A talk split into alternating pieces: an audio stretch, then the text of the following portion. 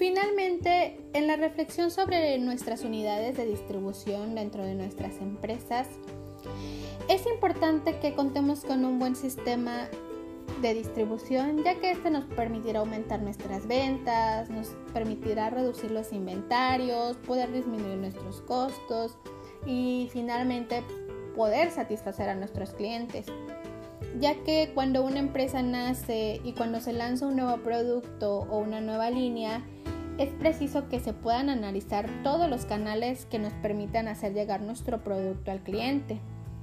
Podemos decir que los canales son las distintas rutas o las vías que las empresas utilizan para poder acercar sus productos al consumidor o al usuario final. Pero también los costos de esta distribución pueden variar dependiendo de si los productos son buenos o no buenos, pueden ser líquidos. Habrá una gran variedad que determinará todo esto de la distribución de nuestros productos. Por eso es importante que se haga un buen análisis acerca de la distribución que será necesaria para poder hacer llegar nuestro producto a nuestro cliente final.